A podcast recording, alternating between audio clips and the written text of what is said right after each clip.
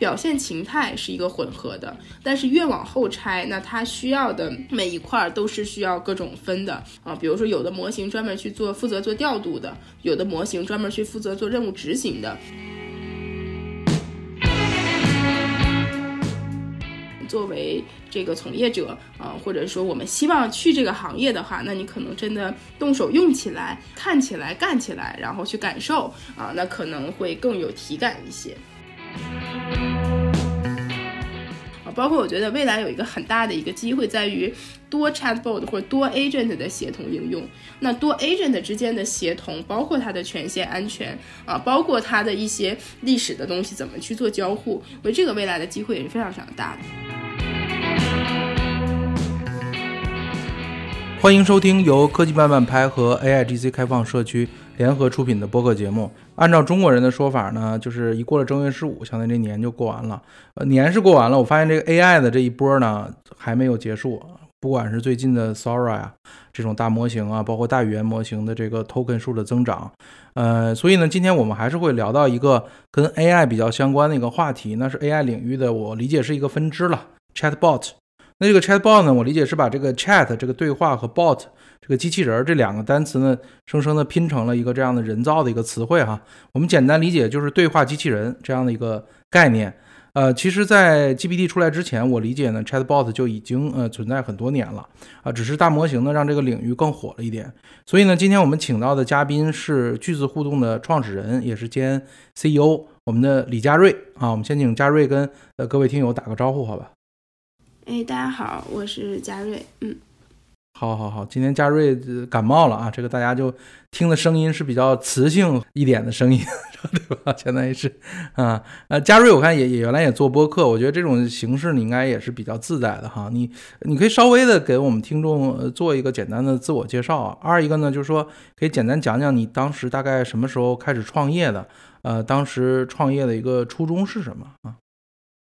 嗯，好呀。然后我是句子互动的创始人，然后也是这个微软 AI 的 MVP 和 RD。然后呃，我自己也做了一个播客，呃，叫出海相对论啊。然后一直也在和各种做出海 AI 的呃创业者也一起去聊 AI 和创业。然后同时呢，嗯，我其实是在八年前就做了一个开源框架啊，叫 VChatT。现在呢，它是全球最大的对话式 RPA 的开源框架。啊，那五年前呢，我我也和百度一起做了一套呃百对话式 AI 的课程，现在还在百度 AI 的官网上。然后因为这个呢，三年前我出版了我的书《Chatbot 从零到一》的第一版，然后今去年年底啊，我又刚刚出了我这本书的第二版啊，也就是在大模型时代如何从零到一搭建聊天机器人啊，那也就是。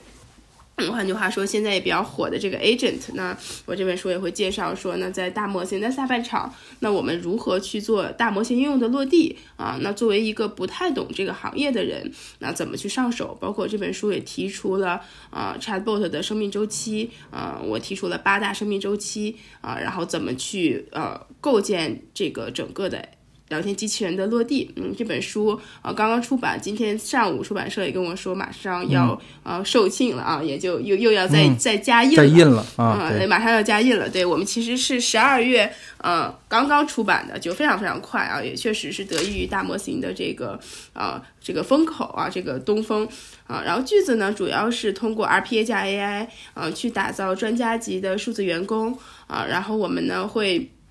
呃，基于通用大模型的能力，然后啊，再基于企业专属的知识啊和企业垂直领域的这个 SOP 啊，并且通过 RPA 让它和外部世界做联通。那我们也服务了非常多头部的啊消呃消费品牌啊，以及这个政务金融和泛互联网的公司啊，非常多头部的公司都是我们的呃客户啊，我就。不不提客户的名字了啊，其实大家生活中可能有的时候你加一个呃企微呃，然后你可能在和他沟通的过程中，其实后面很多的服务啊，不管是 RPA 和 AI 都是我们提供的，嗯。嗯嗯，我觉得我觉得挺全面的。我一看嘉瑞经常跟一些投资人就经常聊，就是基本上这个表达非常通顺，然后基本上逻辑非常清晰啊。我我就咱们因为今天主要是针对那个可能您出的这本书嘛，就是呃 Chatbot 从零到一，这个相当于是个第二版，我理解是个与时俱进以后更新了一些内容，这个出的。那这本书的主要的读者大概是什么人？是比如是我们一些开发者呢，还是一些管理人员，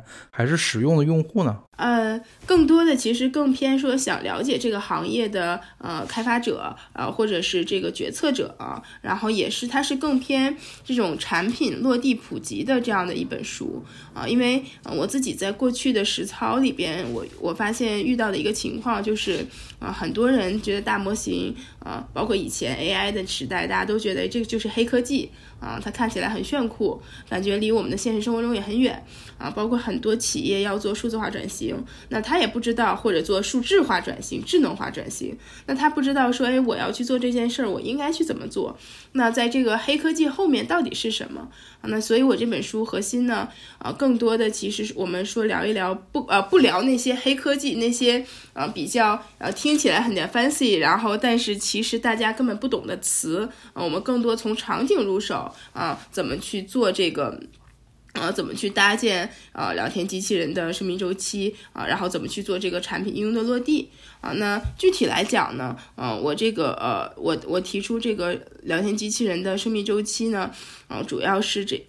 主要是八大生命周期啊。第一个呢就是需求分析啊，然后呃，包括你怎么去定义这个聊天机器人。然后第二块呢，我们提出这个流程设计啊，然后包括呃对话业务流的设计，包括我们提出了一些原则和方法。啊，然后第三块呢就是数据处理啊，包括嗯怎么去做这个数据的收集呀、清洗呀、转换呀、切割呀、扩充啊、更新等等的啊，其实数据还是非常非常重要的。就 AI 里边经常我们会说 garbage in garbage out 啊，那如果我们数据有问题，其实最后落也会有问题的。然后第四块呢，就聊到了这个 prompt 的撰写啊，包括啊现在比较比大家经常会聊的 prompt engineer 是什么啊，包括提到了一些撰写 prompt 的原则和方法啊，以及一些呃行业上通用的，包括像 CRISP 呀，然后包括结构化呀，怎么去写这个 prompt 啊，然后包括一些落地的这个 prompt 的实操啊，以及一些 prompt 的工具的介绍。啊，然后第五块呢，就聊一聊这个系统的搭建啊，包括搭建前你需要做准什么样的准备啊，包括我们也介绍了这个 RAG 啊，就是啊这个 Retrieval Augmented Generation，就是这个我们现在说各种大知识库一定要用到的啊这样的一个技术方法，包括 RAG 和 Fine Tune 啊或者 Fine Tuning，就是我们在落地的时候应该怎么去选择啊，以及一些行业平台工具的介绍，然后搭建好了以后呢，嗯。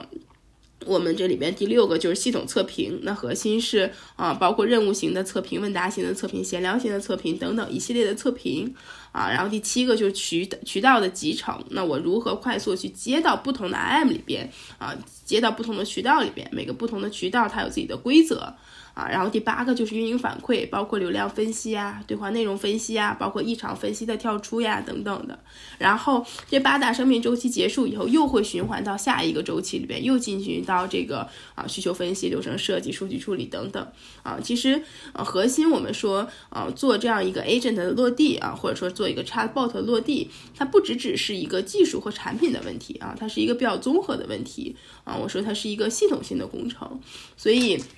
啊，这本书核心啊，就是在聊这些啊比较系统性的这个呃工程。我们我我在想说，如果能够帮助大家啊，能更了解怎么去做这个呃落地啊，然后如果能够帮助大家嗯了解这个行业，那我觉得这也是啊非常非常有价值的一件事情啊。所以啊，整体在做这样的事情，包括我们的很多的客户啊，他们的内训啊，然后包括他们在落地实操的时候，呃，我们我们自己客户也提到说，哎，那我们能不能有这种能这种啊能力的迁移？那我们搞了大模型，也采购了这么多的产品，那我们能不能也做这样的事情？那这本书其实核心就在做这样这样的一个科普以及啊实操的一个工具书吧，嗯。就我理解，可能第一个就是一些希望进入到这个行业的人，可能看到这本书就会对整个行业有初步的了解。二一个呢，我觉得可能有一些大家传统做开发的人，可能总体系化的思维啊，或者这种流程性的思维不是太好。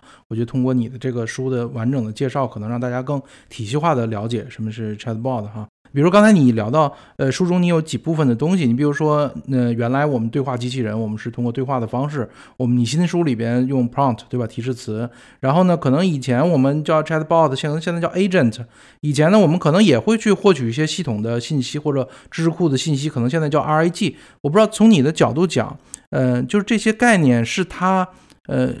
就是说白了，装了新瓶儿，就旧酒装了新瓶儿，还是它本质上这些概念已经发生了转变，已经跟你可能在第一个阶段写 Chatbot 的时候的一些概念和理念、思维方式已经完全不一样了。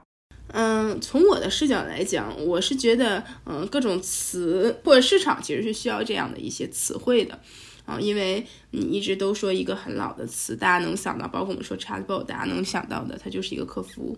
啊。但是当我们说了 agent，它就可以和外部世界做联动。那我经常说，我说那你说 chatbot 加上 API 呢，它跟 agent 又有什么区别呢？啊，所以从我的视角来讲，其实我不太关注这些外部的词啊。那市场喜欢什么词，我们就可以配合它用什么词；客户喜欢什么词，我就可以配合它用什么词。那本质上我的思考更多是。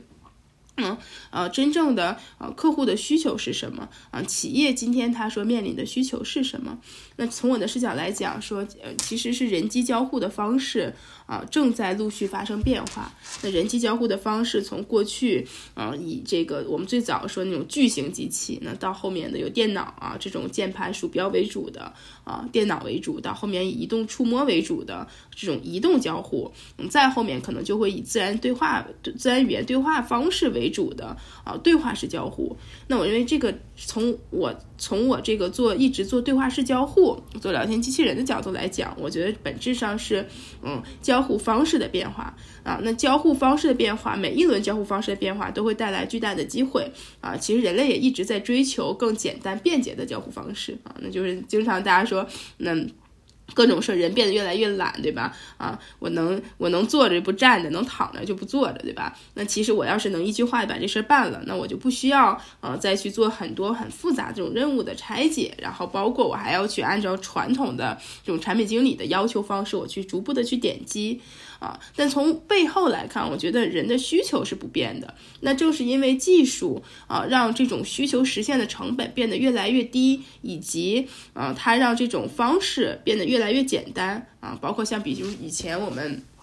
同样，我们想去做搜索啊，我们想去获取内容。最早大家去图书馆里边去搜啊，去读好几本，就就去去找各种的书，然后再读，读完了以后再去摘要，再去等等做。后面有了搜索引擎啊，那我可以快速的，我就可以不去图书馆了啊。那今天呢，可能用大模型，我问一下 ChatGPT，嗯，它也能给到我很多答案了啊。所以本质上是技术这件事情让我们的呃。这种我获取知识、获取外部服务的门槛变得越来越低，这里边。进必然就会带来非常非常大的这种呃商业化的机会啊，这是背后的一个逻辑。那它的载体是什么？那载体它可以是今天我们看到是大模型这么一个载体，那 I G 只是其中的一种技术手段啊，Fine Tuning 也是一种技术手段啊。有人说我们说大模型应用也好，还是说大模型本质上这通用大模型的能力也好，它们都是一些技术手段。那 Chatbot 也好，Agent 也好啊，它们都是啊最后落地可能是一种应用的这种形态。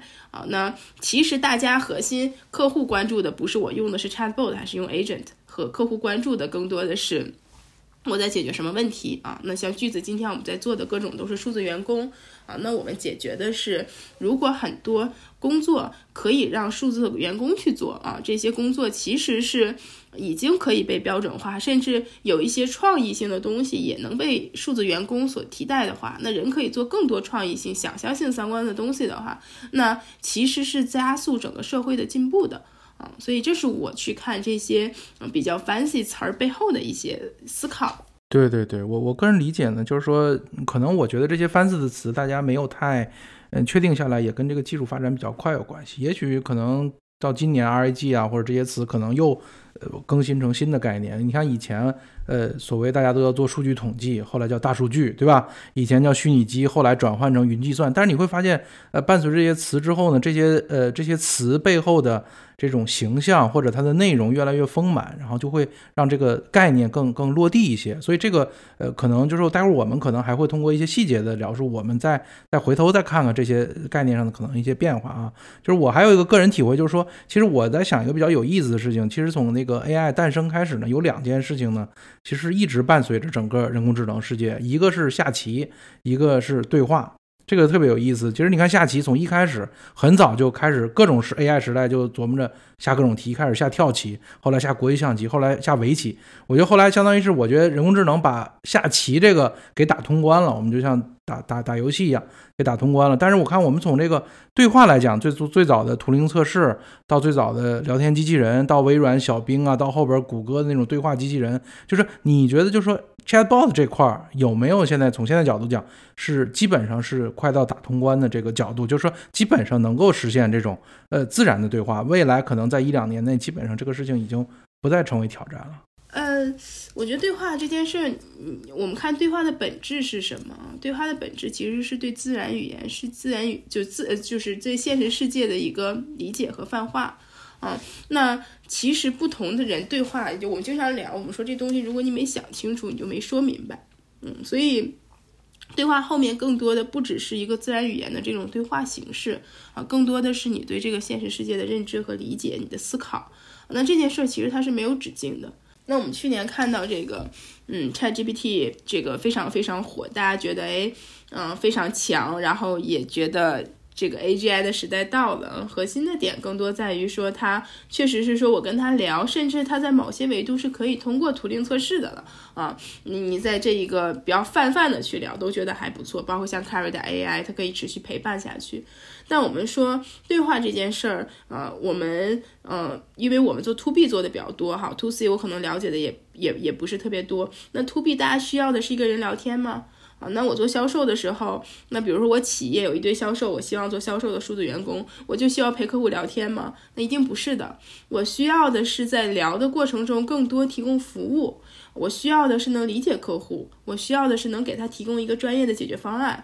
我需要最后是承担转化，给我带来真金白银的收收益的。啊，这是企业需要的。那这需要后面的这些东西，其实啊是更重要的一件事情啊。包括啊，比如说在很多场合，很多比如说最近我们在落的一些比较大型的国企的一些项目里边，大家需要的可能是对对于很多未来的预测啊。那可能比如说，那我对一个电力系统的这种啊预警啊，那我对于很多气象的预测，那这些那可能它只是有些时候他们觉得自然有。自然语言的方式说出来会更方便啊，会更简单啊，但核心，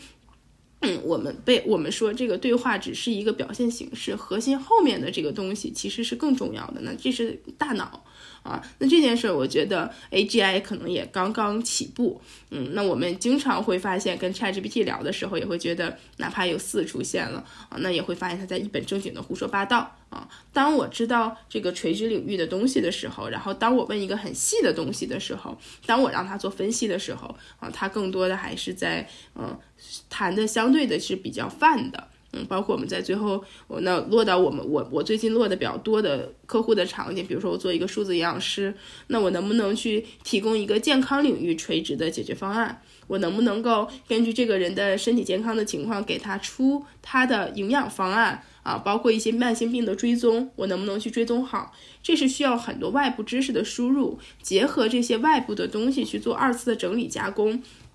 那这些其实纯粹我们说就纯靠大模型啊，其实还是远远不够的啊。那它还需要非常漫长这种工程化的手段啊，长期去做，包括我们要去离客户的场景更近去做的啊。那就是包括我们看到，嗯，我们看大家对于软件工程可能了解的更多一下，因为毕竟几十年的发展，那看到 Linux 发展，那都是好好几十年的事情。嗯，我们对软件的发展其实是相对比较多的啊。那软件像呃软件的发展的了解相对也比较多。那我们看到的，那比如说 Linux 啊，那这种啊也是几十年就发展过来的。那在后面我们看到各种各种各种各样的软件，那后面还发生了非常翻天覆地的变化。嗯，所以我们说这个东西有头吗？肯定是我我我是认为它没有那么大的头儿哈，或者是它只是一个呃刚刚起步啊。那未来接下来它是深入到我们的工作里的非常多的场景啊，但是它是需要嗯非常多和场景的结合、产品化、商业化的啊，这个路还是非常非常长的。哦，对对对，嘉瑞这个问题，我可能就是我大概也听明白了，就是你是从应用的角度讲，其实我可能我可能是没我我没问清楚啊，就是说，其实我是这么理解的。你比如像 AlphaGo，它去做围棋的时候，比如说包括 DeepMind，它去做这些东西的时候，呃，它不并不需要是说我做完了围棋，我再去做飞行棋，我再去做一个军棋，它没有必要。但是对于下棋这件事情，我认为他们从呃作为科学或者技术的角度已经把它搞清了。那也许未来说下棋，你你能下呃十三乘十三的，你能不能下十九乘十九的？我觉得这个对他来说不是问题。我其实同样想回到就是关于对话机制。当然我知道从应用的角度，你要呃各种的知识库添加各种专业性的知识，你能聊得更好。这个它是不，但是是不是在从从技术路径上来讲，比如说对于 transformer 这种模型，然后对于这种文字的产出，那未来只是。我们如何去加快啊？如何去更准？如何去给它添加呃更好的知识库？我再举个类类比吧，就像我们人一样，其实我可能长到十八岁，我基本的沟通能力我就有了。我之所以能聊得好与不好，那是跟我后边的成长、我的专业知识有关系。但对于聊天这件事情或者本身这样的技能，我已经具备了。我是个成年人，我就已经具备了。我不知道从这个角度。你看到的这个技术本身，我们现在可能待会儿我们再谈应用哈。就技术本身是不是已经就达到了一个正确的路径？就是呃，基本上没有再做太多底层的一个问题了。嗯，这个事儿其实说实话，我也不是会我我因为可能一直我们也在做很多技术在看，我也看了很多论文哈。我觉得今天说好的东西都是有点儿呃，我是觉得有点都为时过早啊。因为这个世界它的变化也是非常非常大的，那我只能说 AI 在一个呃垂直领域分，因为我们看原来看 AlphaGo 啊，因为我就是在 AlphaGo 那个时候开始做人工智能，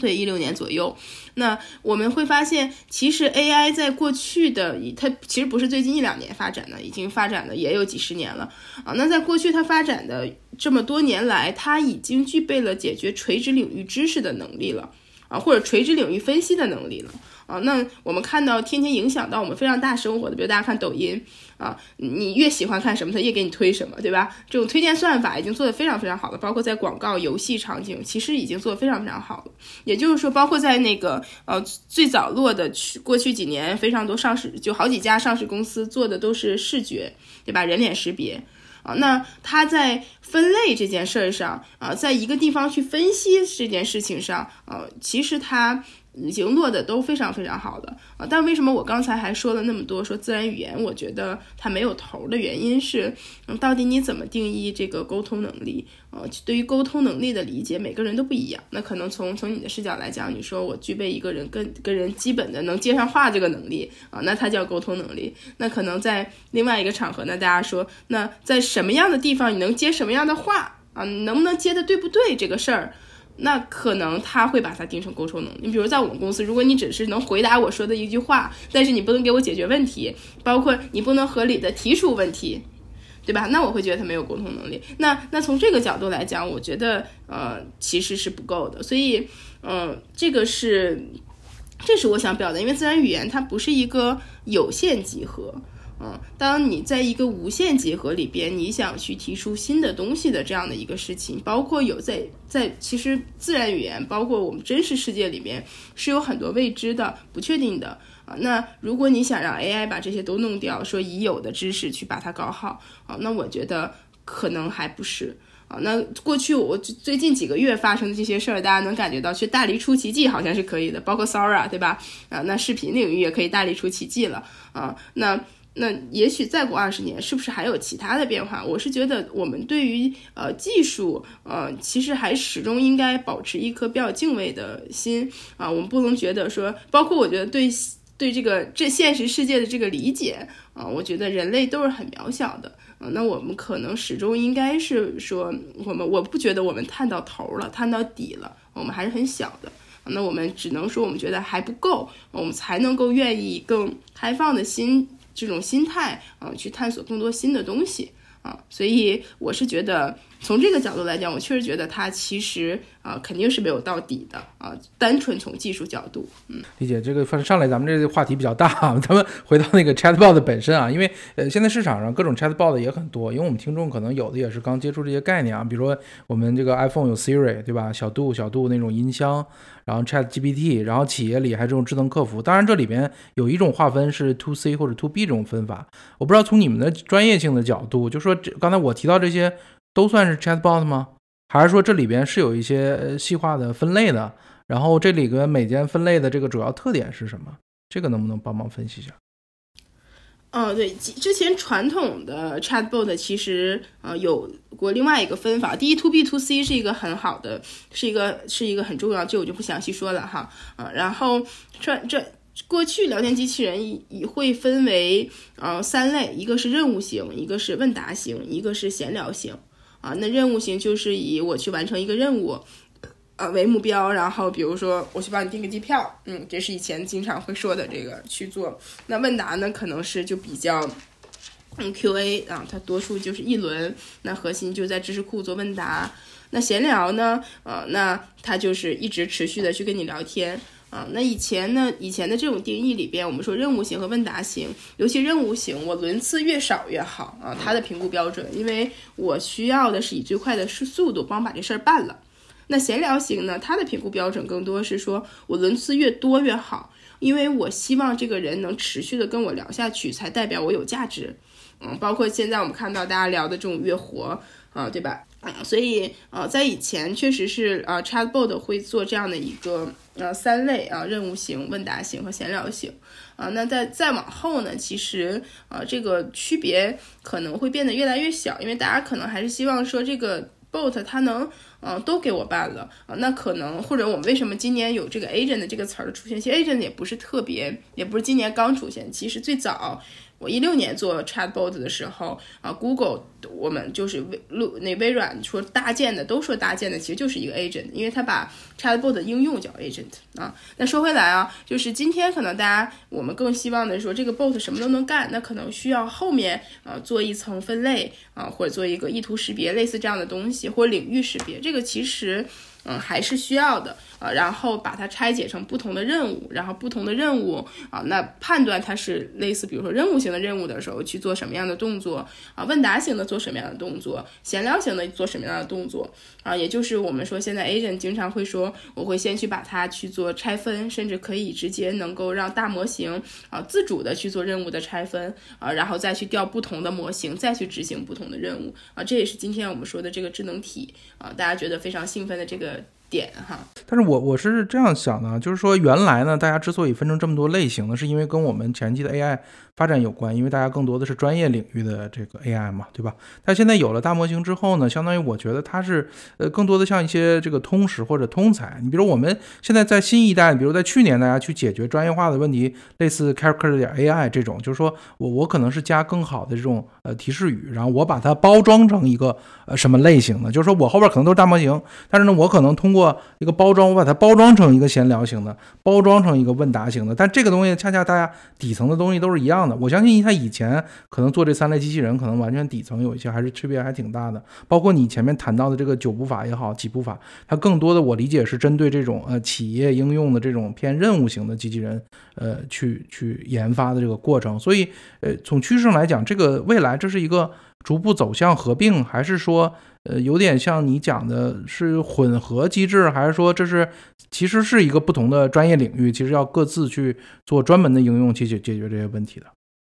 那首先就刚刚我们说是八步啊，说是八大八八八步，不好意思。对，然后另外呢，我说的我的八大生命周期，它也不是只解决任务型的啊，我们是说搭建一个数字员工，或者我们搭建一个 agent，或者搭建一个 chatbot 啊，它需要的。都是需要。那你说我搭一个闲聊型不需要分析吗？我不需要前期去给他做角色定位吗？不需要做一些流程设计和、数据处理吗？都是需要的啊。所以，我们这个不是说只针对任务型的啊，这个是稍微做一点澄清。那关于他未来的整个的这个发展呢，我的观点呢，嗯呃，我是觉得未来一定是大家希望都是合并到一起的。嗯，它一定需要有一个通用的啊，它能给我做所有的事儿啊。刚才我们也讲到，因为人的需求是不。变的啊。那人本质上就是懒的，大家就是要找最方便的交互方式的。嗯，这是我觉得这是一定是会这样的啊。但是人需要这样的东西啊，然后也一定会呃随着人的需求啊，我未来一定会有这样的应用产品出现。但这个产品背后啊，它一定还会拆分到各种分工的。只是说表现形态是一个混合的，但是越往后拆，那它需要的。每一块都是需要各种分的，怎么去做？每一块包括啊，比如说有的模型专门去做负责做调度的啊，有的模型专门去负责做任务执行的。那可能有些公司它未来一定会是有些公司它就是专门做调度的公司，有些公司的模型公司就是专门做执行的公司啊。当然这些都离不开通用大模型的能力啊，通用大模型又是一块很大的基座啊。那我们看到其实云就是我们看到今天。软件世界也是这样的，对吧？那有这种基础的，那其实有专门做调度的啊，有专门做应用的，对吧？云服务里边这么多层等等的，嗯，它一定都是是这样的。未来因为还是需要这个呃做任务分工才能推动，就大家核心最大的价值在于任务分工和协作嘛，啊，那最后要把这个东西做出来，那一个是交互上是需要统一体的，但是执行上肯定还是嗯。各个拆分的，那它的分类是不是像今天我说的这三个分类啊？那可能未来都会有很多的变化，也也不太一定哈。至少这个不会说一套方法可能打遍世界，对吧？解决所有问题，这个可能是很难做到的。哎，现在最近呢，你比如说随着这个 Sora 出现啊，包括其实 GPT Four 啊，其实。嗯，大家把这个多多模态啊，这个已经提到议事日上来了。因为传统的我们讲的对话机器人呢，还是我理解是偏呃自然语言、纯的自然语言表达。我不知道在最新的这个技术发展上，对于多模态这种，比如说我在聊天过程中，我给你看看图啊，我给你发个文件啊，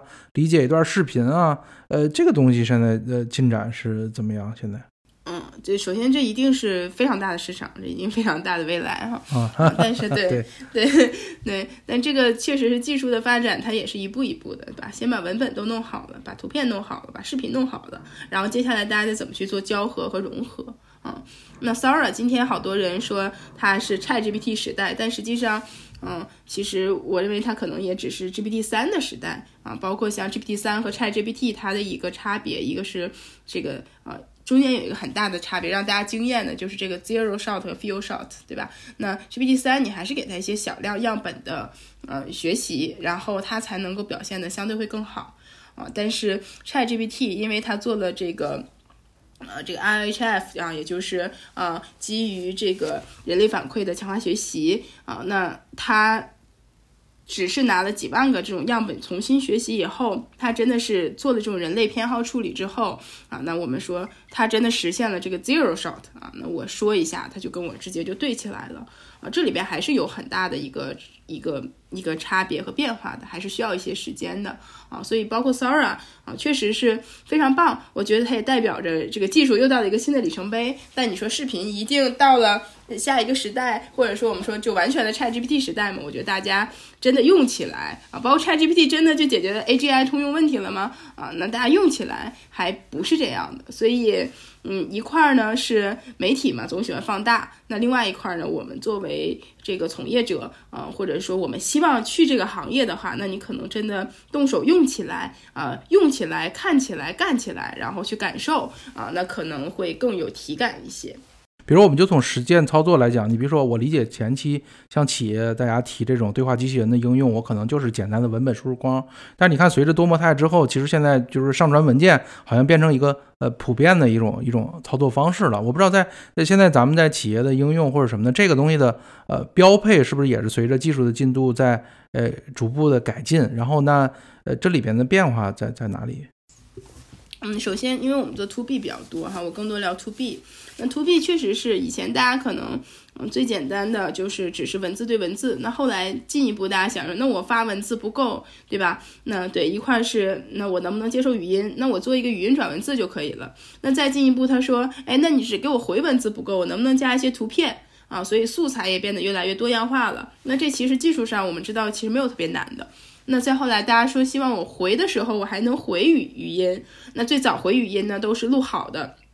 音色的东西，那再后来回语音又变成了说，哎，我可以直接生成啊，我基于我的音色，我只要拿一些我的音色去弄，我可以用大模型生成。那再后来，大家希望说，哎，那我能不能我给你交互的时候发个图片，你能理解它？那其实上个 OCR 有一些东西也能做到了啊，包括说，哎，那我发一段视频能不能理解它？那今天我们说的这个多模态，我们呃，我开玩笑或者我觉得都是伪多模态啊，因为本质上做的多模态还是，当然 Sara 不是哈。啊，那我们我们真是 to B 落地的多模态，更多的还是把所有东西还是转成文本啊，语音转文本，视频转文本，图片转文本啊，OCR 也好，视频转文字也好，还是语音生成文字，语音转文字也好，那基于文本以后再做后面所有文本的处理，然后我给它 to 的所有东西，其实本质上也依托于文本啊，因为可能有一些回出来的看起来是大模型生成的图片。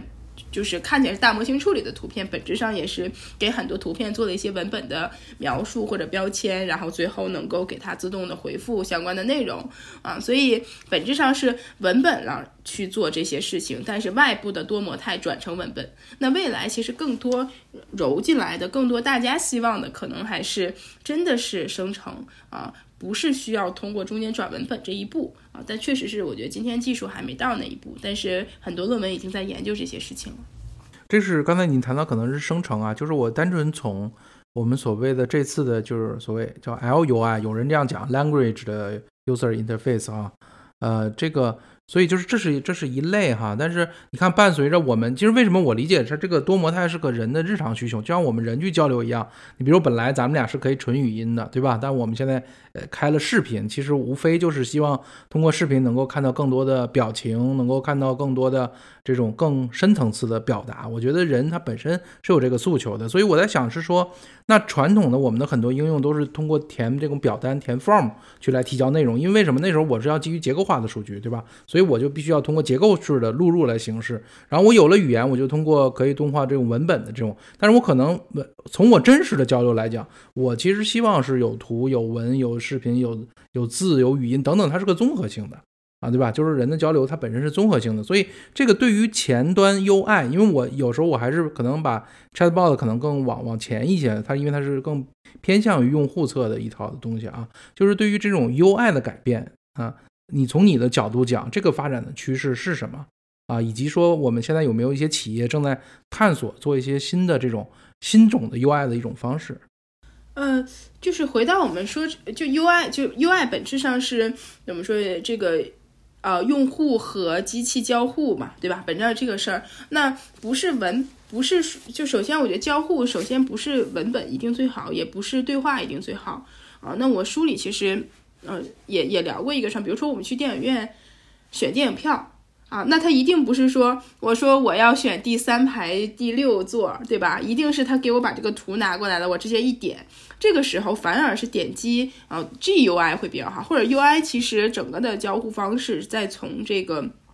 GUI 再往 CUI 上转，但是真的 CUI 就是终结吗？一定不是的。啊，呃，它可它未来一定是 C U I G U I 啊，包括我们说这个 V U I 啊，就还有说这个，嗯，就就是啊，这个这个叫呃 Voice 啊，语音交互，那可能这些是比较综合的，包括你说 L U I 是 Language 啊，那就是它一定是未来的交互方式非常非常综合多维的，包括这个苹果的这个啊眼镜最近也非常火嘛，那我的视觉的这种交互啊，它未来的交互一定是这种综合方式去做的，那。这个这个可能是我不知道你我有没有回答你的问题，呃，我大概理解，但是呃，这里边就说现在还是因为各条路都在独立发展嘛，对吧？但是对于我一个用户来讲，我进到一个系统，那我现在目前我肯定只能看到一种 UI UI 形态。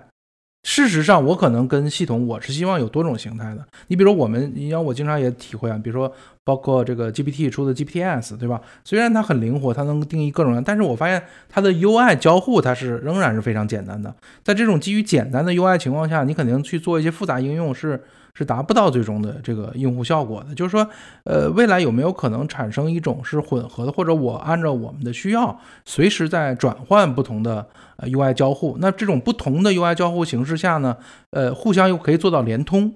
啊，就是我的呃看到的东西，跟我说的东西，和我表达的东西，和我填的东西，他们可以是互相融为一体。我不知道在这个层面有没有一些最新的研究。这个我不知道，我刚我不知道刚才那个没有，就是，就是不知道那个方式说的对不对啊？因为呃，我刚才讲，比如说我去订电订电影票，呃，这个场景，嗯，订电影票的场景，那可能呃，早期大家去订电影票，那就是就我们说用聊天机器人的方式订电影票，那一定是呃对话交互加上图形交互嘛？就你说，哎，我要。点我要我今天我要订一个这个呃热辣滚烫的这个电影票，然后我今天下午七点左右帮我找一张啊，那紧接着说哎我帮你去找一张这个我给你定了在某某的电影院，然后那你要选座，然后怕就需要把图片给他拿过来一个网页，然后他在网页上点击，那这个就是一个非常典型的 CUI 加 GUI 嘛啊，它不只是对话式的交互，它其实也需要他在看着这个东西去点击，因为在这个时候他一定是拿着一个网页，然后。去选说这个位置比较好，胜过于他说我要从第三排，我要第三排第五号坐啊，因为他能看得见。那再比如说我当我去说我要选择，我就想订一个明天下午的电影票的时候，那我用 GUI 的交互一定不好啊，因为我我我得去搜，搜完了以后得去看啊，然后得去筛选等等的。所以我说的，我我想表达的是，今天或者说不是大模型出现之之后啊，其实大模型出现之前，陆陆续续的很多时候已经。在有一些用 Chatbot 的公司，已经开始把这两种交互方式做了融合啊。今天这两种交付方式的融合，可能呃还是做了很多工程化的事儿，它也不是纯用大模型做的啊。但是已经在看到了，因为大家需要的就是呃有的时候可视化，有的时候用 GUI，有的时候用 CUI 嘛。包括我在网站上，我最早我刚进来的任何一家官网上，对吧？那我先是去他的网站点点点。啊，那它还是一个 GUI，那我点着点着我搞不明白了，它右边又弹个框说啊，你有哪儿我能给你服务？那这个时候又变成对话式了，然后对话式推完了以后啊，如果它 bot 做的比较好，那它又开始又 GUI 了，所以我觉得已经看到了啊 CUI 和 GUI 的混合啊，那未来其实这些都混合起来，客户是一定需要的，那客户只需要一个载体，它能把所有东西都混合起来。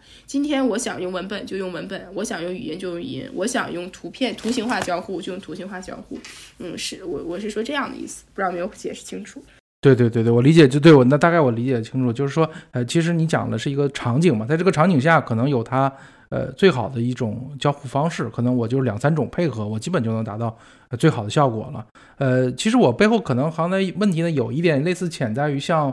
呃，我们智能手机出现之前，对吧？可能我智能手机之前之前，大家都是一个那样的交互方式。但可能乔布斯发明了让大家去用滑动啊、触摸这种方式，可能就开创了一种所谓新的方式。他是用这种 UI 形式来去引导用户重新走向这种呃新的 UI 模式，而不是说，哎，我我可能在我来分析啊，这个场景适合于这种那个场。这个我我其实可能背后是有点想想想问这个问题哈。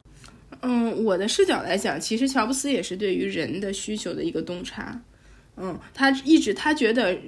这样的方式更适合他，选择了这样的方式。嗯，其实乔布斯他不管说苹果还是 iPhone，他都就是如果你真的看历史的话，技术的发展史，他都不是第一个发明的人啊。包括他搞对施乐，对吧？对他的影响也非常非常大，对吧？嗯，怎么这种交互，就最早电脑的这种图形化交互，都对他影响很大。嗯，核心其实乔布斯是一个非常伟大的一个。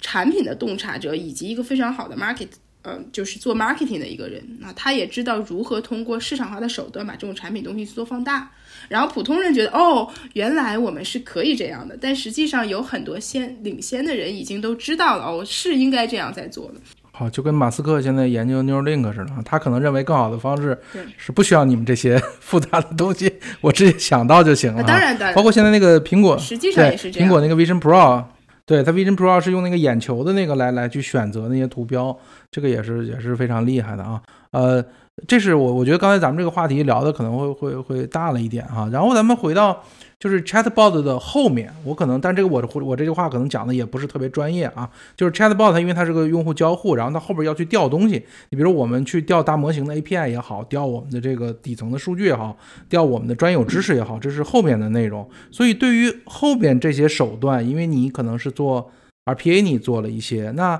呃，从呃交互手段，因为我知道像比如这次 CES 展这个 Rabbit R1，它叫 Large Action Model，就是就就是行动模型嘛。它的意思就是我通过语言交互我之后，我直接给你个 action 来去解决问题。那有的动作后边是要生成一个东西，有的东西可能是帮你查一个东西。呃，其实对于 Chatbot 可能背后的这个能力，现在大概是一个这个从你的角度看到的是一个什么样的情况啊？呃，对，其实这就是前面其实我也在聊的这个点，就是，嗯，核心大家需要是大语言模型通用的调度能力。就 Chatbot 它不是一个能力，也不是一个技术，啊，包括 Agent 它也不是一个能力，一个技术，它其实是一种，我们更多是它是应用。那后面我们说用到的是什么样的技术？那大模型本身它是能够去做这种。刚才我讲了，就是，啊，原来可能很多调度最早需要人去做，啊，再后面调度需要一些工程化的方式去做，人加工程化的方式去做。那再后面，其实今天我们看到说大模型让大家觉得很兴奋的点是，大模型可以给你做调度、分析、任务的拆分，然后大模型决定，啊，那接下来我应该是调这个 API 还是调那个 API，我应该是去做生成还是做啊分析，还是去直接回复等等，啊，这些都是大模型在陆续拥有的。这些能力啊，当然坦率讲，这些能力现在啊还真的落下来还没有那么好，但确实是已经看到很多雏形了啊。所以，我我想表达是这个事儿，嗯，就大模型会就一定会有这些，就是大模型的这些能力啊，很多层，然后再落下来去做。那那至于 Chatbot 最终其实是基于这些能力，包括最后调的这些能力啊，最后生成的这么一个 bot。呃，那我们回到就是你可能经常你也一开始在讲，你们现在做企业应用比较多哈，呃，就是你理解做 C 端的应用做和做 B 端的应用的 Chatbot 的本质区别是什么？或者是说从你做 B 端来讲，你现在最头疼的一些问题是什么？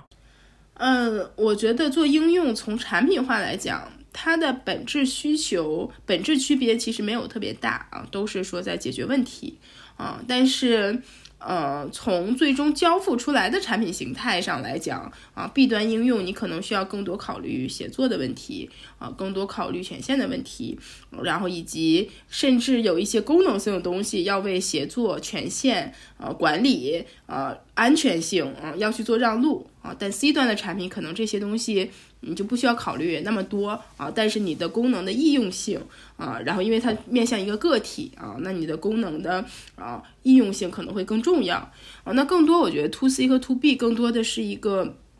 嗯市场化策略的问题啊。那 C 端应用更多我们经常说是运营增长要用的是增长策略，我用什么样的广告的投放的机制，然后我怎么去找到这样的流量啊？那我要去做这种，比如说基于数据，我去做啊。这种流量的重新的运营，包括啊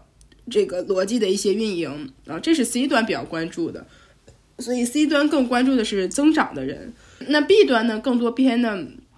偏的呢，我认为是呃这个销售啊，那核心还是说我要用什么样的方式，我有一个 name list，那我要如何去找到啊这些目标的这些大客户啊？当然不是说。C 端完全不需要销售，B 端完全不需要增长啊！我说偏重策的，那可能更多的销售，我怎么去找到这些大客户，然后去完成整个的转化啊，然后以及你的销售交付体系的整个一个完整的闭环啊，然后因为 B 端它的决策链很长，使用的人通常不是决策人，然后而且你还要面临可能要跟它的 IT 系统打通啊，然后从决策人又要落到采购，这是一个比较复杂的体系啊，所以。To B 和 To C 最终商业化的人这个画像啊，就是这个人才画像，我觉得也是不太一样的。一个市场策略打法不一样，人才画像打法不一样啊，这是呃，我觉得 To B 和 To C 的不同的地方。那落下来，你你刚才还说我们遇到什么样的问题？那我们可能今天我们 To B 遇到最大的问题，呃，可能还是我怎么去找到更好的人啊？然后，那我也如果大家有比较合适的啊，做商务商业化的销售的，尤其是销售相关的嗯人，也欢迎加入句子啊。那句子也在全面招聘啊，也打个广告啊。对我们的产品技术啊，销售啊，然后市场啊，包括我们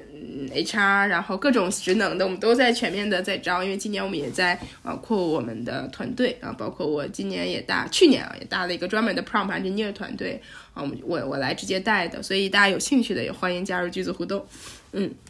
但你这个招聘太广泛了，我觉得你应该讲一些重点。可能因为最重点的内容呢，可能是你现在要解决的问题。所以，我我刚才你谈到销售啊，因为你第一个谈到销售，我不知道你现在的销售是说你要因为你要做 to B 嘛，你找的是那种针对大客户的那种面向客户的销售，还指的说你需要一些专业的销售人员来去训练你们的对话机器人，让他的回答更像一个专业的销售。你是哪哪两类人？啊，偏前者，我们还是说要找到这样对，就真正的那种销售啊，因为训练机器人，我们是有专门的 Prompt Engineer 团队去做的。嗯，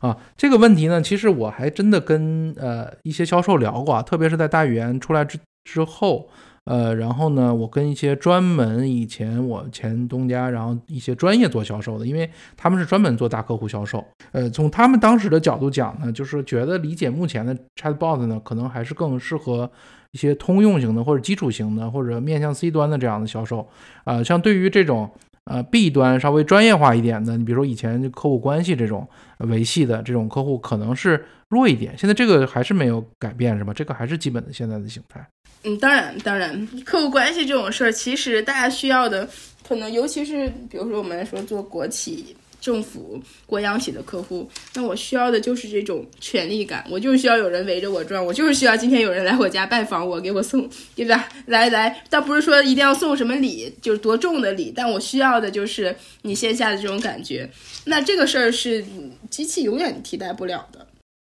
那那你这个还是比较传统的啊。但是我那天我跟他分析，我说是，我说你没有问题，你是跟要跟对方的这个领导搞好关系，但是呢，我觉得。他们那些销售呢，他欠缺一什么呀？你比如说我专聊到一个专业性的问题，比如聊到你们公司的产品的时候，我发现他们是不专业的。我说这个时候如果给你配一个类似个人助理，你。你能问他，比如说人家领导问说你们这个产品有什么特点啊？那可能有一些销售他只是关系好，他真的回答不上来啊。然后这时候你的这个对话机器人是不是能够帮你解决一些专业化？所以这个时候呢，可能呃你的 chatbot 它的重点可能不在于呃的对话或者聊天，而在于提供一些专事的专业知识的补偿啊。这个就我觉得这个这个点是不是有可能有应用？那当然可以了，对，就是专业知识，而实际上我们落下来的在专业知识领域，它就是能做得更好。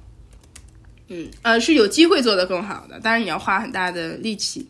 然后，对我觉得企业应用里边呢，因为我也在企业里边嘛，我大概知道，就是对于权限安全这块是非常重要的。但是我发现现在大模型的产生之后呢，其实对这块来说挑战还是，呃，真的非常大。因为以前咱们做这个独立的应用嘛，所以我在应用层可以做很多的控制。你比如用户登录啊，啊，我这个只能回答固定的问题呀，比如说它是从知识库里搜索呀，所以它能够做。但是现在这大模型出来之后，导致呢，我感觉就是说，那你在企业里应用，那每个人都可以上去随便调戏他，对吧？呃，可以甚至让他干点别的。这个东西现在从你们应用的角度，大概是类似通过这种外挂应用做控制的方式去解决的吗？还是什么方式？有没有更好的手段？就是你你刚才说的是，如果我们想呃让他有垂直领域的知识，是不是用用外挂数据库的方式，是吧？呃，不是，我想说的是什么呀？就是你，我们肯定希望，比如说他来完成一个特定领域的知识。比如说以前我做客服，我就回答客服问题；我做人力资源，我就回答人力资源问题。你问人力资源的那个 chatbot，你让他财务问题，他肯定不会回答，对吧？但是呢，现在大模型出来之后，它背后有个转变，就是说你背后不是基于大模型嘛？大模型它有一定的通识、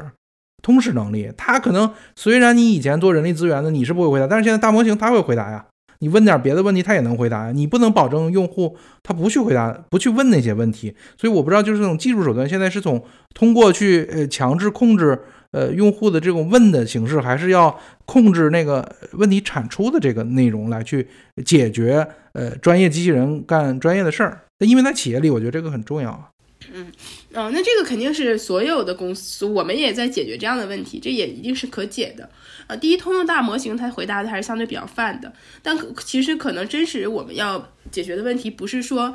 呃，它在它是一个我们在 A 领域训练的很好，然后他随便又问了一个比较通用的 B 的东西，而是说他又问了 B 领域的比较专业的知识的时候怎么办？嗯，那。这个是我们在做，其实这个其实从工程化手段很好做，或者加一些算法很好做，就是我们在前面给它做一层呃意图识别、领域识别，或者做就简单来讲就做一个分类啊，这个也是一个传统的做法，做这个 chatbot 的一个做法。最终呢，我就可以去完成一个嗯调度。那他问了 A 的问题，我就让 A 机器人回答；他让问 B 机器人，那我就让 B 机器人回答；问 C 的问题，我就让 C 机器人来回回答。啊，这个就刚才我讲到的，就是很未来啊也会变的一个形态，就是它有专门去做任务调度的机器人。啊，有模型啊，然后任务分配的模型，再有任务执行的模型啊，就是通过这种方式是可以去解决啊真实世界的问题，因为用户一定希望说，你不要让我今天去找 A，后天去找 B。我们真实世界也是说，你让我对接，能不能让我对接一个人？这个人他他吧，他去负责去给我再安排后面的事儿。其实你会发现，机器人的落地和人的协作是非常非常像的啊，完全是。就是是一定是我们去参考这样的东西的。那我们人怎么去调度？其实未来也会有机器去做这样的调度。然后垂直领域的人怎么执行？未来机器也能去这么执行。最后大家一起去协同工作啊。包括我觉得未来有一个很大的一个机会在于多 chatbot 或者多 agent 的协同应用。那多 agent 之间的协同，包括它的权限安全啊，包括它的一些历史的东西怎么去做交互，为这个未来的机会也是非常非常大的。当然，这也是在一个 agent 已经。发展的非常好的前提下，其实这个在传统人类叫一站式服务嘛，对吧？我们去个服务大厅，然后找一个引导员，然后他就都给你解决了。哎，但是我还有一个问题啊，因为这个是从这个你刚才说通过意图识别来去区分它到底是 A 任务还是 B 任务，它不是一个简单的意图识别。我说意图识比如说，对对对，嗯，包括用大模型去做这个调度啊，一定是后面常用的一些方式，嗯。哎，那当时我如果我知道它意图之后，当我获取数据的时候，这个时候你可能会需要访问到。你比如说企业里的一些专业的 IT 系统，你比如它的应用系统，它的 ERP 也好啊，它的 CRM 系统也好，嗯，在这些系统里边，传统的控制方式是通过用户权限来去隔离所谓的用户数据和功能点的。那这个时候呢，现在你是通过呃 Chatbot，因为 Chatbot 相当于是它是个通用的入口，就它无法通过 Chatbot 在登录那一刹那来区分它的权限。这一定是可以做到的。就是呃，有专门做这样的方式。其实呃，每一个用户去跟一个 bot 交互的时候，他一定要经过一层身份认证啊，所以本质上它的登录和网页的登录是没有任何区别的。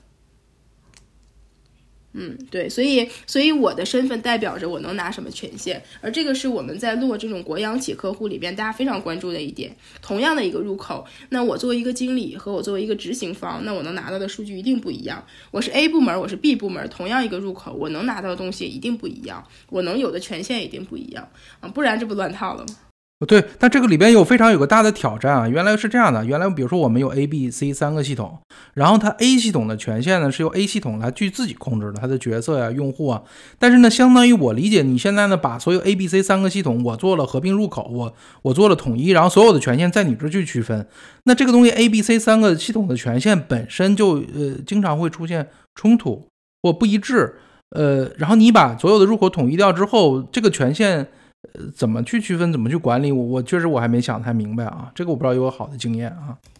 啊，我觉得这不是一个 Chatbot 要解决的问题，而是一个呃身份系统要去解决的问题。那这个现实，其实现在行业上有非常多这样的公司专门做这样的事儿啊，包括那个美国有一家公司叫奥斯林已经上市了，然后国内也有一家公司叫奥斯林啊，然后我们我跟这家公司创始人也非常关系也非常好，然后一起在做的事情就是我去做这个啊身份海量身份的认证，那包括很多尤其大的越大型的企业，其实啊它的身份都不是统一的，就是其实。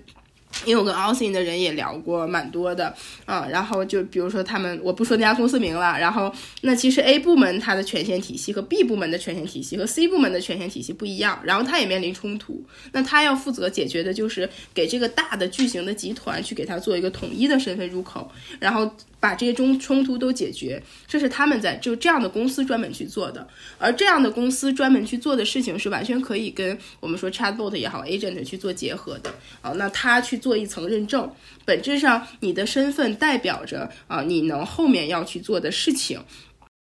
对对对对，我我就非常同意啊，就是说，因为企业里边呢也在做这个事儿，但是说白了呢，其实在各个企业里，我觉得这块儿呢。做的不太好，因为大家呢都是应用都是各自建立的，但是呢这个地儿做的不好呢。我担心会影响你 Chatbot 的统一入口的一个问题，就是说，因为你无法解决更广泛的问题，你变成说你给 A 系统做了个 Chatbot，给 B 系统又去做个 Chatbot，这个其实和我们人的交互是不一样。就跟你讲的，我们希望有一个统一的一站式服务的形态来去解决这个问题。但是呢，由于本身企业在传统应用上做的不好。然后会导致你这个推广会出问题，所以反过来讲，就是说我们虽然好像一跨步进到了所谓人工智能领域，但是呢，我发现中国的很多的底层的应用系统或者我们的建设方式和可能呃国外有着比较大的区别，它会影响到呃 AI 的一些应用或者是这种类似 Chatbot 的这种对话领域的应用。我不知道这个感触你有没有碰到，在这个企业里应用会到障碍啊？嗯嗯。我我觉得是这样的，第一呢，确实是我们说见到进入 AI 时代，那进入数字化时代，但是其实很多公司数字化还没有做好。那可能最简单的，它可能把这个内容做数字化都没有做好，它都没有在线上。好多公司甚至很传统，都拿 Excel 去搞的。那而且甚至都没有协同去管起来。那你想让它去就云化都没有做好的情况下，你想让它 AI 化，确实是面临一个比较大的挑战啊。所以，所以我们做的时候要选相关的客户啊。但是具体落到说像你刚刚说的那种场景，嗯。跨到不同的大部门，甚至他的身份都发生变化。说实话，呃，Chatbot 的今天或者我们说 Agent 或者说 AI，你能先把一个部门的人先做好，已经很不错了。然后今天 AI 也没有那么大的跨步，只是大模型看起来，哎，好像让大家觉得确实是好很多了啊。但是你下一步啊，你能不能够啊把这个一个垂直领域问题先解决好？说实话，还没有公司能解决好啊。包括句子互动，包括我觉得。全球范围内，你说我就先把一个这个呃医生啊，我就做一个呃慢性病管理啊，我能完全让梁汉进去给从头到尾去弄了，对吧？然后我就搞一个科室的，我都不需要跨各科室，跨各种事儿，我不需要跨，我把这个事儿弄好啊，已经非常非常难了。我觉得呃，大家还是比如脚踏实地一点啊，先把呃第一步先做好。那个就你刚刚说那个事儿，我觉得。还远着呢，啊，相对比较远，AI 也远着呢，对，嗯，所以有时候大家经常去年就聊嘛，说这个 GPT 出来之后，大家觉得一些颠覆性的应用很快就出来，其实大家看了一年多，可能也没有特别好的这种 killer app，我觉得这个背后可能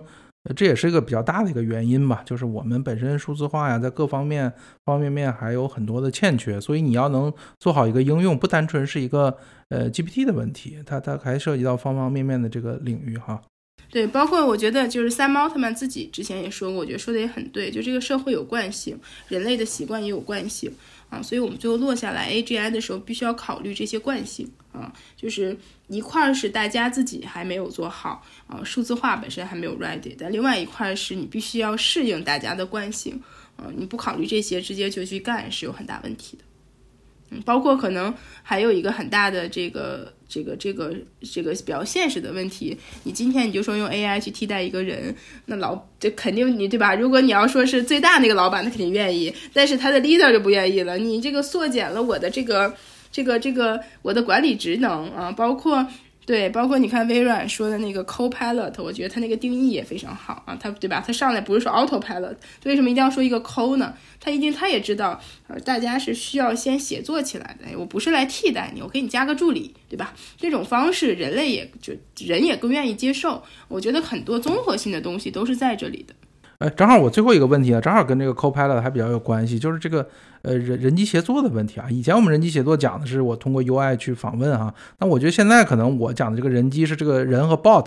呃之间的协作，就可能我有些问题是跟人沟通，呃，我一会儿又跟 bot 沟通，bot 完之后又转到人，呃，我我说一下我的个人体会啊，你比如我现在也经常接到各种营销销售电话啊，从我个人角度呢，两种型心态，一种是说第一，一听这就不是人讲的，就是或者是他他虽然他的语音已经很逼真了，但是我大概一听他的内容就肯定不是人讲的。这是一种情况，第二种情况，他能跟你做一些简单的互动，但是我可能很快就拨零转人工，是吧？从从从你们的角度讲，现在这个就大概我们用户对这个的接受程度是什么一个情况？二一个呢，在企业里，我的这种 bot chat bot 和人工之间的这个衔接，现在我理解还有些好些东西还不是很丝滑。你比如说我人工。呃，不见得能知道这个 bot 聊的这个细化内容，bot 可能也不太清楚跟我真人对话的一个情况，所以呢，这大概是两个问题。嗯，对，从用户角度来看是这样的，其实为什么你上来就要转人工？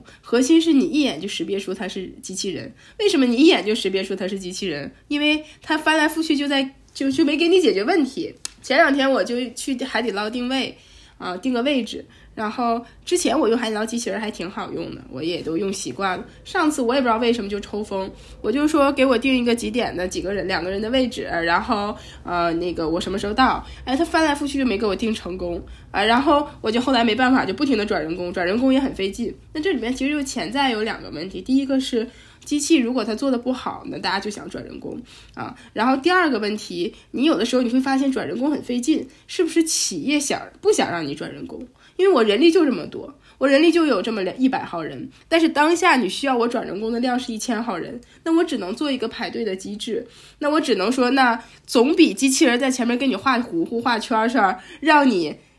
让你就是比比就是有一个机器人在这跟你一直画糊画圈，然后让你磨叽你，比比你直接就说你等着吧，或者说直接告诉你我没有人要强。啊，那对吧？就是就都不好，那选一个相对好一点的啊。那可能也是企业不得已，确实人也不够，包括呃这个用户量激增来导导致的这些问题啊。这可能是呃我们说看起来表面上说，哎，我怎么干转人工转不了？可能企业就不想让你转哈。这是一块儿，那另外一块儿呢，也确实是产品形态，产品上。用的也不太好，那这里边确实要再打个广告呃，句子的产品其实在人机协作上我们做的是非常好的。那机器转人和人转机器之前所有的信息都是留存，都是直接能看到的。那机器和人所有的交互，当你转人工的时候，人是能看到所有的历史记录，并且还会有一些摘要给到你的。啊，那人在转机器的时候，这些内容我们也是都可以给到机器的啊。这个其实是一个相对比较成熟的呃技术，并且句子已经把它做成一个相对比较成熟的产品化的方案了。那如果有需求的人，也可以联系我们。嗯，呃，我觉得通过跟你聊天呢，我觉得今天我们没有聊太多的 Chatbot 的基本概念啊。我们假定可能大家。呃，对这个领域还是相当有一定的了解的，因为随着 ChatGPT 的推广，大家对这个形式已经不再陌生了。可能我们五年前去聊这个话题的时候，大家可能还得先解释基本概念哈。呃，但是我觉得我们今天聊了一个这个比较深度的话题，一个是本身从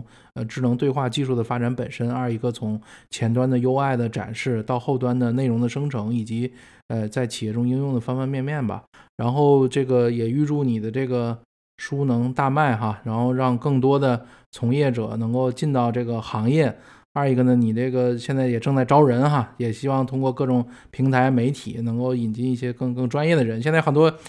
公司都在裁员，你看我们这还有一个公司在在拼命招人。这个很不容易，很不容易，哈哈。对，然后对大家要买我的书，就可以在这个 b o 从就 b o 从零到一哈，可以在京东各大平台啊，什么这个亚马逊各种卖书的平台都能买得到。然后我们也同步上架了这个呃微信读书啊，也是能看得到的线上版啊。然后欢迎大家嗯多来买书，好，然后也也也欢迎大家如果有这个 To B 的啊。就是企业啊，需要用这样的呃数字员工的解决方案。那句子有非常好的解决方案和实施团队啊，包括也可以帮你去做能力的迁移啊，都可以联系我们。好，好，好，好，行，太棒了，太棒了。行，那我们行，我们今天的这个访谈就到这里，好吧？非常非常感谢你的时间，还重感冒，还还聊了这么长时间，不容易，不容易。好，谢谢，谢谢，再见。好的，行，那就这样，拜拜，拜拜，拜拜。